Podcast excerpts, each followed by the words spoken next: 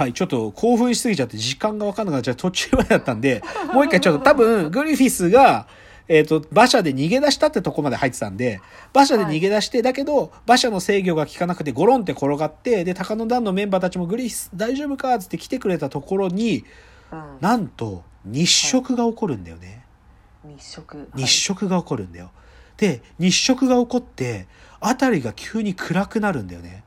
うん。で、で、その暗くなって、で、グリスは実は転がったところはちょっと池っていうかな、ちょっと湿地帯だったんだけど、そこの倒れてるグリフィスの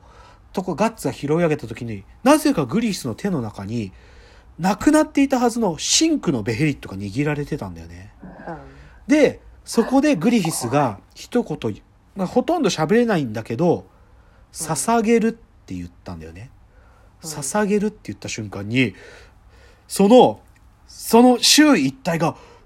急激に真っ暗になって、うわーっつって何かにこう囲囲まれて、で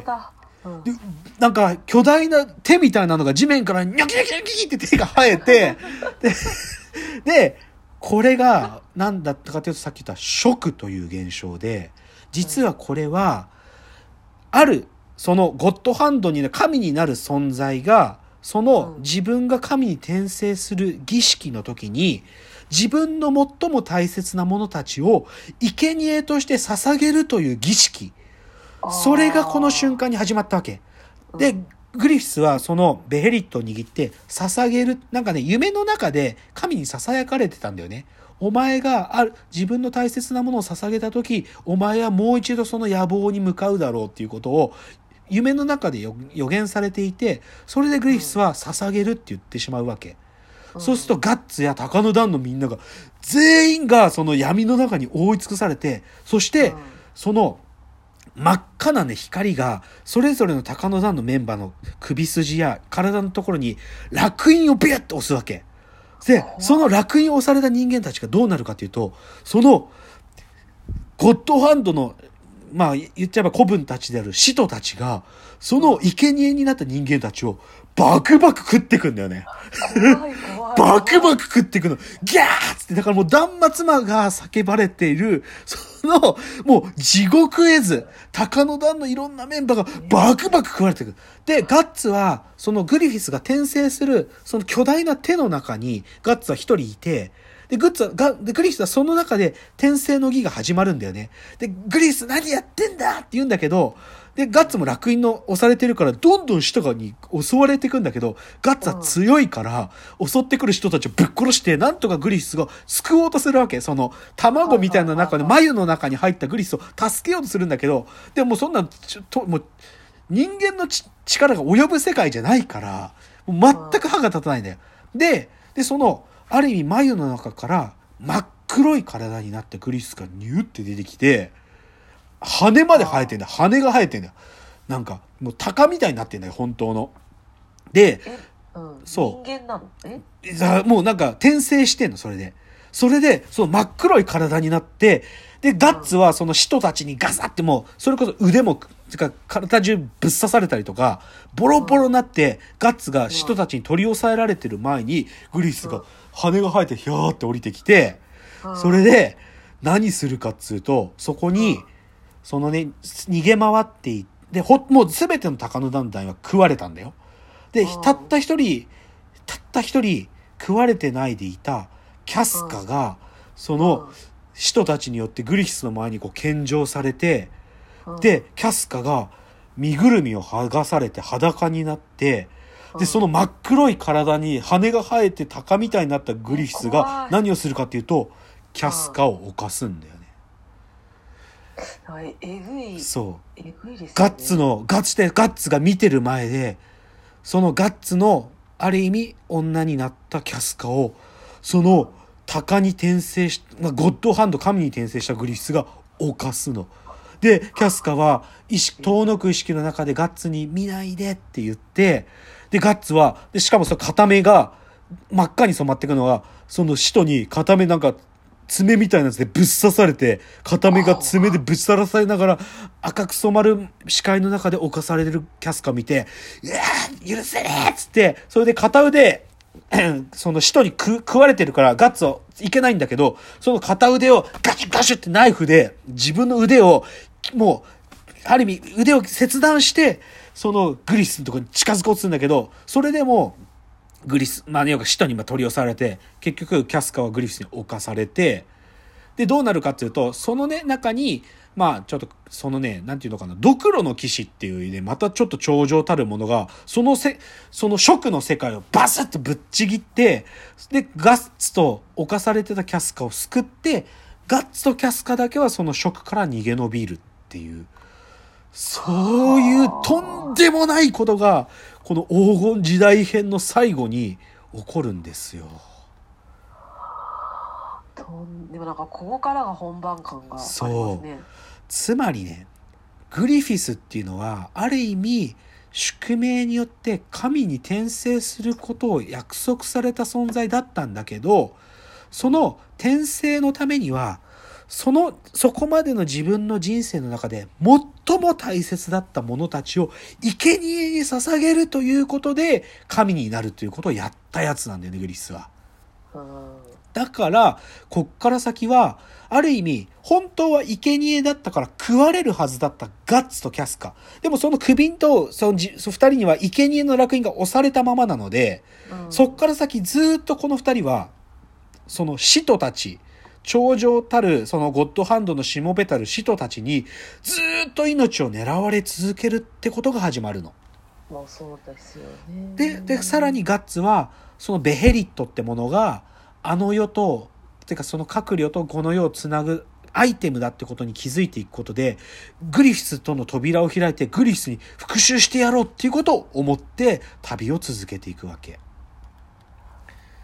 とんでもない話でしょ。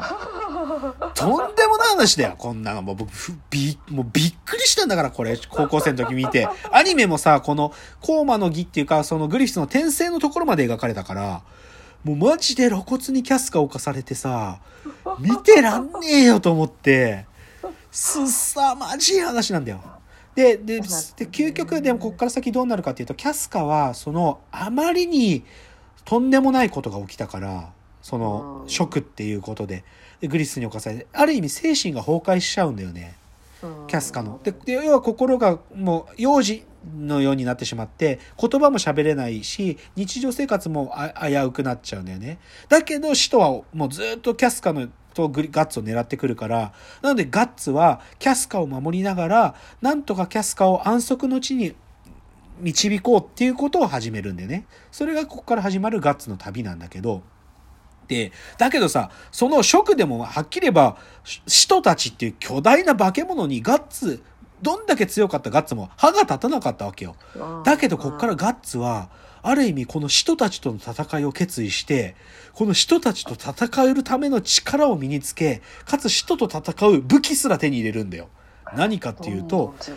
ドラゴン殺しっていう恐ろしいもうね、職、ある時職人が王様にドラゴンも殺せるような武器を作れっていう、もう無駄な命令をされた時にシャレで作った巨大な武器があったんだよね。それをガッツが、いい武器あんじゃねえかつって、それ使って人をぶっ殺すんだよね。だから、巨大な刀、異常な巨大な刀を持って、で、黒い鎧を着て、だからそれで失った左腕にはね、もう、義手、鋼鉄の義手をつけて、で、この中にはね、もう、なんていうの、大砲、バズーカみたいなのも仕込まれてる、そういう武器を身につけて、で、ガッツは使徒たちとの戦いを始めるわけ。そう。で、で、その途中には魔女だとか、妖精とかが出てきて、で、ガッツに新しい武器を手に入れる。で、そのまたひどい武器でさ、強戦士の甲冑っていうのを身につけるんだけどさ、うんこれ、心があまりにね、その、ふこう、凶悪になりすぎると、鎧が暴走して、いや、その鎧を身につけるとすごい身体能力が手に入るんだけど、あまりに精神が暴走しすぎると、鎧がね、骨に食い込んできて、もう無限に体を動かし続ける。だから強戦士の甲冑ってもう、ある意味自分の意志とかを全く失わせて人間をき、もう、破壊の戦士に変える恐ろしい鎧なんだけど、そういうの身につけるからね、どんどんガッツがね、なんていうの、もうボロボロになってくんだよね。味覚だとか、色覚とかも失ったりとか、髪も白髪になってったりすんのよ。恐ろしいでしょ？もう、もうちょっと時間がないから、ちょっともうしょうがで、じゃあね、じゃあ、グリフィスその神様になったと何するかって話なんだけど、うんうんそうさ、まあ、でももう神になったから何もしないのかと思ったら、な、なんか知んないけど、グリフィスがさ、うんもう一回現世に来るんだよね。で、うんなんていうのかな、受肉して、なんていうか本当にこの世界の王みたいになろうとして、神聖高野団つって、その今まで死んだ、その、てか、使徒に転生した伝説の兵隊たちを部下にして、それこそさっきのノスフェロトゥ・ゾッドっていう、あいつも部配下にして、それで本当にミッドランド正規軍の司令官になって、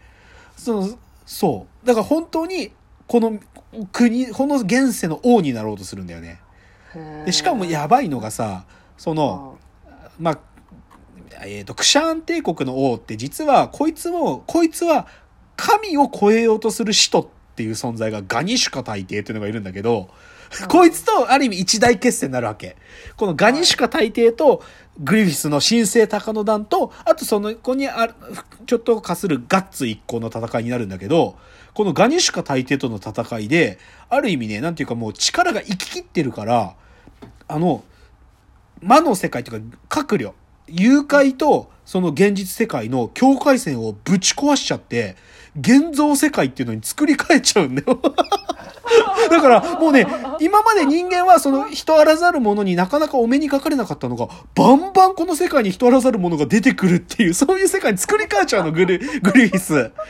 やばすぎんのよ。これはこれは収集つかないつかないでしょつくもうちょっと今日押しに押しちゃったので、最後のチャプターまで行きますね。じゃあ最後のチャプターです。はい